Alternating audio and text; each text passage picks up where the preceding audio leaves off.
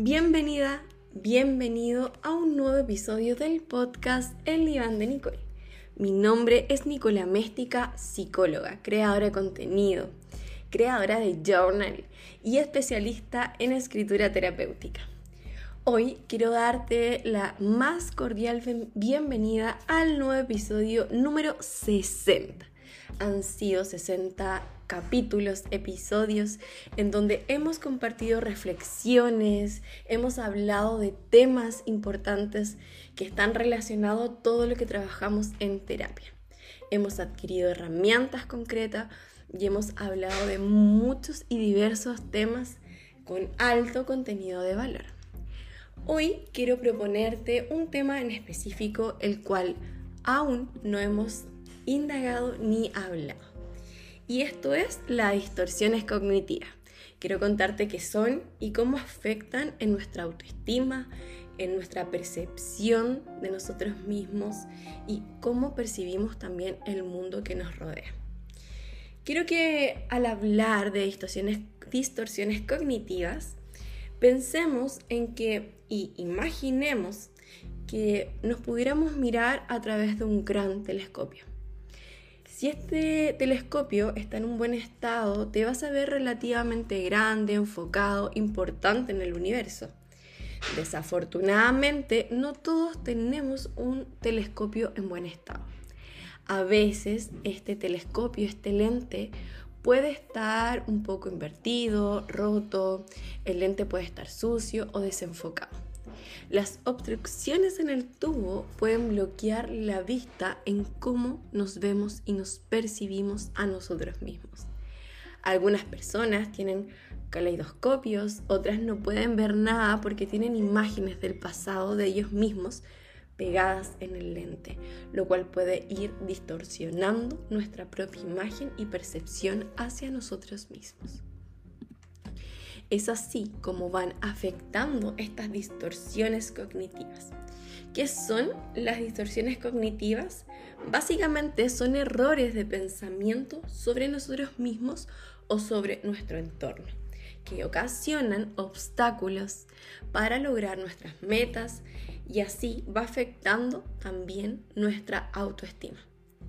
Aaron Beck, famoso psicólogo, conductual habla de las distorsiones cognitivas y menciona que estas distorsiones cognitivas son una cognición, es decir, un pensamiento que va persistente frente a la firme evidencia de lo contrario. Podemos tener diversas distorsiones cognitivas, tales como pensamientos de todo nada, en donde solo vemos polos opuestos, todo es blanco o negro, bueno o malo. ¿sí? Tenemos el falso dilema, que mm, es una distorsión desde el aspecto de la inflexibilidad y que requiere y habla que al tomar una decisión vemos una opción mala o otra peor. ¿sí? Como si solo existieran estas dos posibilidades, cuando existen muchísimas más. También tenemos la distorsión cognitiva de la generalización excesiva. Es cuando nos anticipamos que las cosas poseen siempre la misma forma, porque antes fue así. Por ejemplo, todas las personas me han hecho daño, todas las personas son malas y generalizamos de manera excesiva. También tenemos la distorsión de etiquetación o de etiqueta. Y básicamente consiste en poner etiquetas a las situaciones o personas de forma que no vemos todo lo que pueden ofrecernos. Y solo tomamos en cuenta esa etiqueta. Esta persona es mentirosa. Esta persona es y le ponemos una etiqueta. No vemos la totalidad de la persona o los aspectos positivos que puede tener. Solo vemos esa etiqueta y nos centramos solamente en eso. También tenemos las distorsiones en relación a la malinterpretación de nuestras propias percepciones. En esta tenemos la lectura de pensamiento, la personalización, el racionamiento emocional y la falacia control. En relación a leer el pensamiento, creemos que podemos tener la capacidad de leer nuestra, la mente de otros. Es como que si tuviéramos una bolita mágica en donde puedo adivinar y creo saber lo que la otra persona está pensando sin tener pruebas concretas. También tenemos la personalización, que es cuando sentimos que las acciones de los demás suceden por nosotros y para nosotros. Lo hacemos todo personal. El racionamiento emocional tiene que ver con pensar que algo es cierto porque siento que es cierto. O sea, tengo la sensación, mi emoción y percepción interna tiene que ver que es real porque yo lo siento así. La falacia de control tiene que ver con pensar que tenemos el control y la responsabilidad sobre todo lo que pasa en nuestro alrededor. También tenemos las distorsiones cognitivas de necesidades inventadas, por ejemplo, los debería. Imponer los tengo, los debo a nosotros y a otras personas.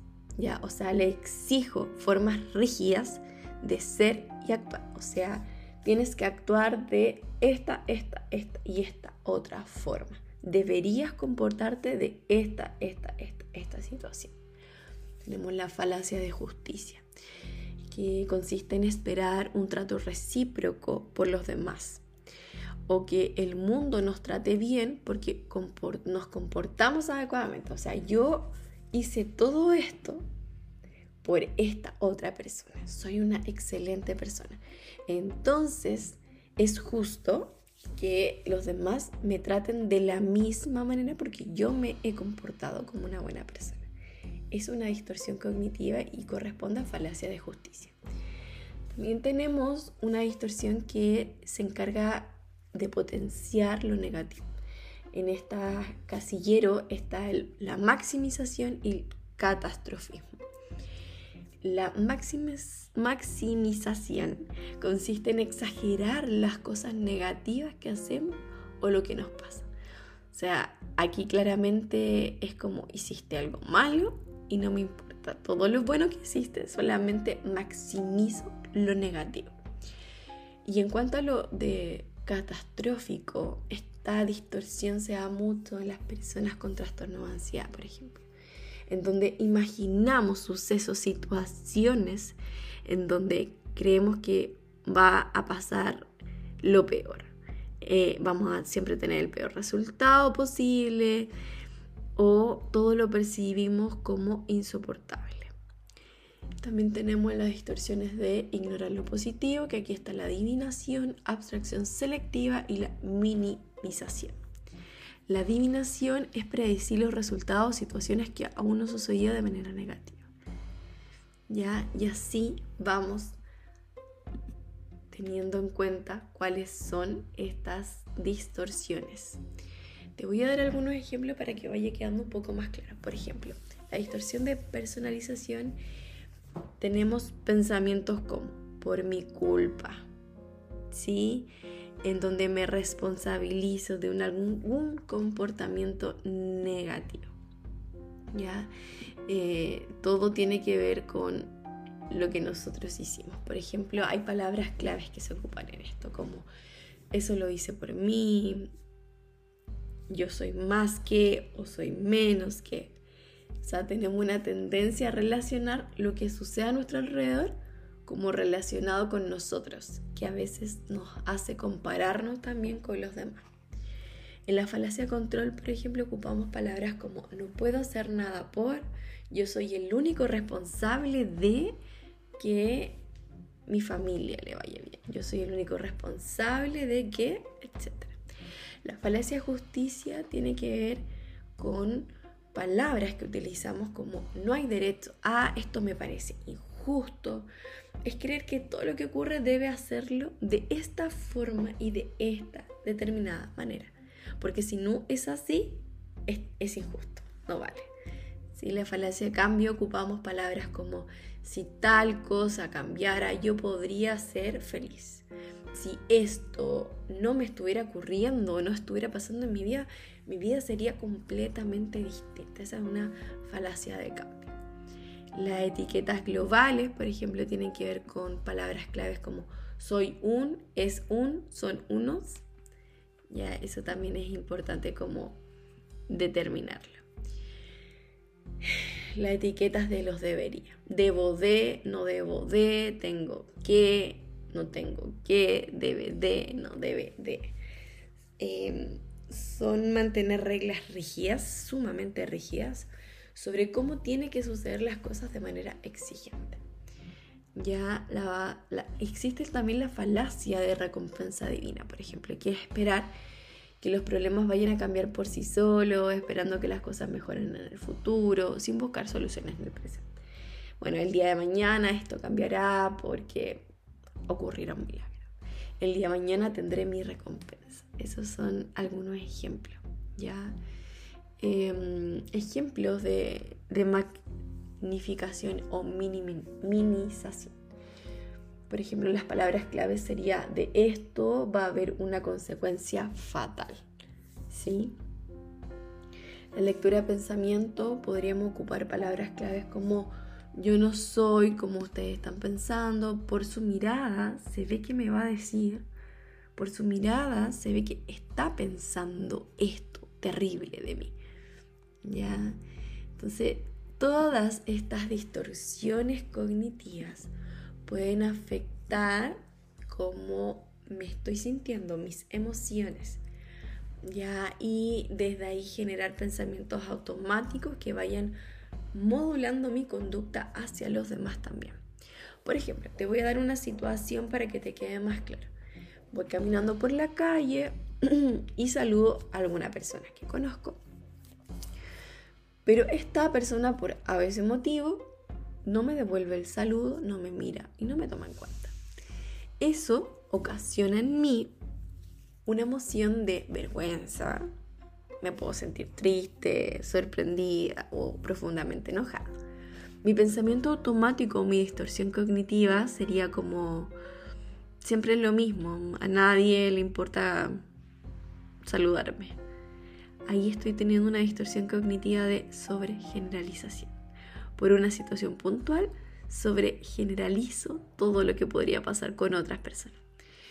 Em, también podría tener un pensamiento o una distorsión cognitiva en relación a, pucha, de seguro debe pensar que soy una tonta, porque lo saludé y no sé, ¿cierto? Ahí tendría una visión catastrófica y una distorsión de etiquetación.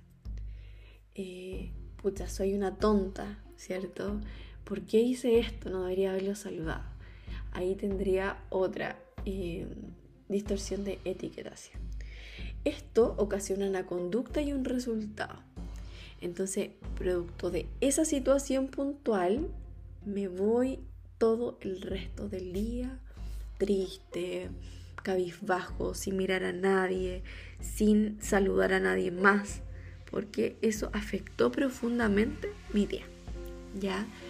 Pero ahora yo te propongo parar un instante y, presentar y tener una nueva resignificación de estos pensamientos.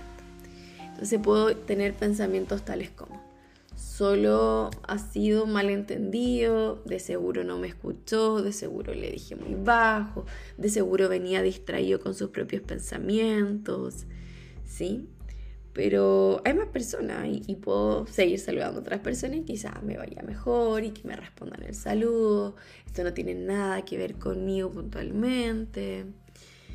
Eh, es probable que me esté etiquetando. Sin duda tengo aspectos que no son eh, de una tonta o no sé, ¿sí? Em, que no me haya resultado esto no significa que voy a tener un mal día, ¿sí? Y eso me trae unas nuevas consecuencias, ¿cierto? O un nuevo estado emocional. Ahí comienzo a liberarme, a sentirme tranquilo, me dejo de sentir mal. y puedo tener la posibilidad de saludar a otra persona y empezar de nuevo mi día con más energía. ¿Ya? Entonces, esto eh, es importante que lo puedas reflexionar, eh, que cada cierto tiempo también es importante detenernos, hacer una pausa, a identificar todos estos pensamientos intrusivos, distorsiones cognitivas, porque así podemos redireccionar nuestros pensamientos con esto eh, vamos a ir fortaleciendo nuestra autoestima Y así vamos aumentando también nuestro autoconocimiento. Te invito a reflexionar sobre las distorsiones cognitivas, a indagar más, a compartir tus reflexiones, a identificar estas situaciones también. O sea, es importante que puedas tomar tu diario terapéutico y escribas situaciones que te hayan ocurrido durante el día y localizar, identificar tus distorsiones cognitivas, ver qué emociones se desprenden de esta situación y cómo puedo redireccionar mis distorsiones cognitivas y así poder transformar mis emociones, por ejemplo, de vergüenza, miedo, a otro tipo de emociones como calma, sentimientos de superación, etc. Ya eh, también te invito a escribir sobre cómo crees tú que han afectado estas distorsiones cognitivas, estos pensamientos a lo largo de tu vida. ¿Qué distorsiones cognitivas también identificas en las personas cercanas con las que vives? Y así también para ir entendiendo, empatizando y adquiriendo más conocimiento y con esto fortaleciendo también tu autoconocimiento y autoestima. Así que te invito a compartir conmigo estas reflexiones. Eh, si eres paciente mía, podemos ir reflexionando más en sesión. Si no eres paciente mía, te invito a enviarme un mensaje con tus reflexiones, a etiquetarme en alguna historia reflexionando acerca de estas distorsiones cognitivas. Te sugiero compartir este episodio también con personas que creas que les pueden ayudar para así también fortalecer su salud mental, su autoconocimiento y conexión consigo mismo. Te mando un gran, gran abrazo. Espero que este episodio sea muy nutritivo, muy positivo para ti y que te pueda ayudar a seguir reflexionando y adquiriendo mejores herramientas psicoterapéuticas. Un abrazo, nos vemos en el siguiente episodio.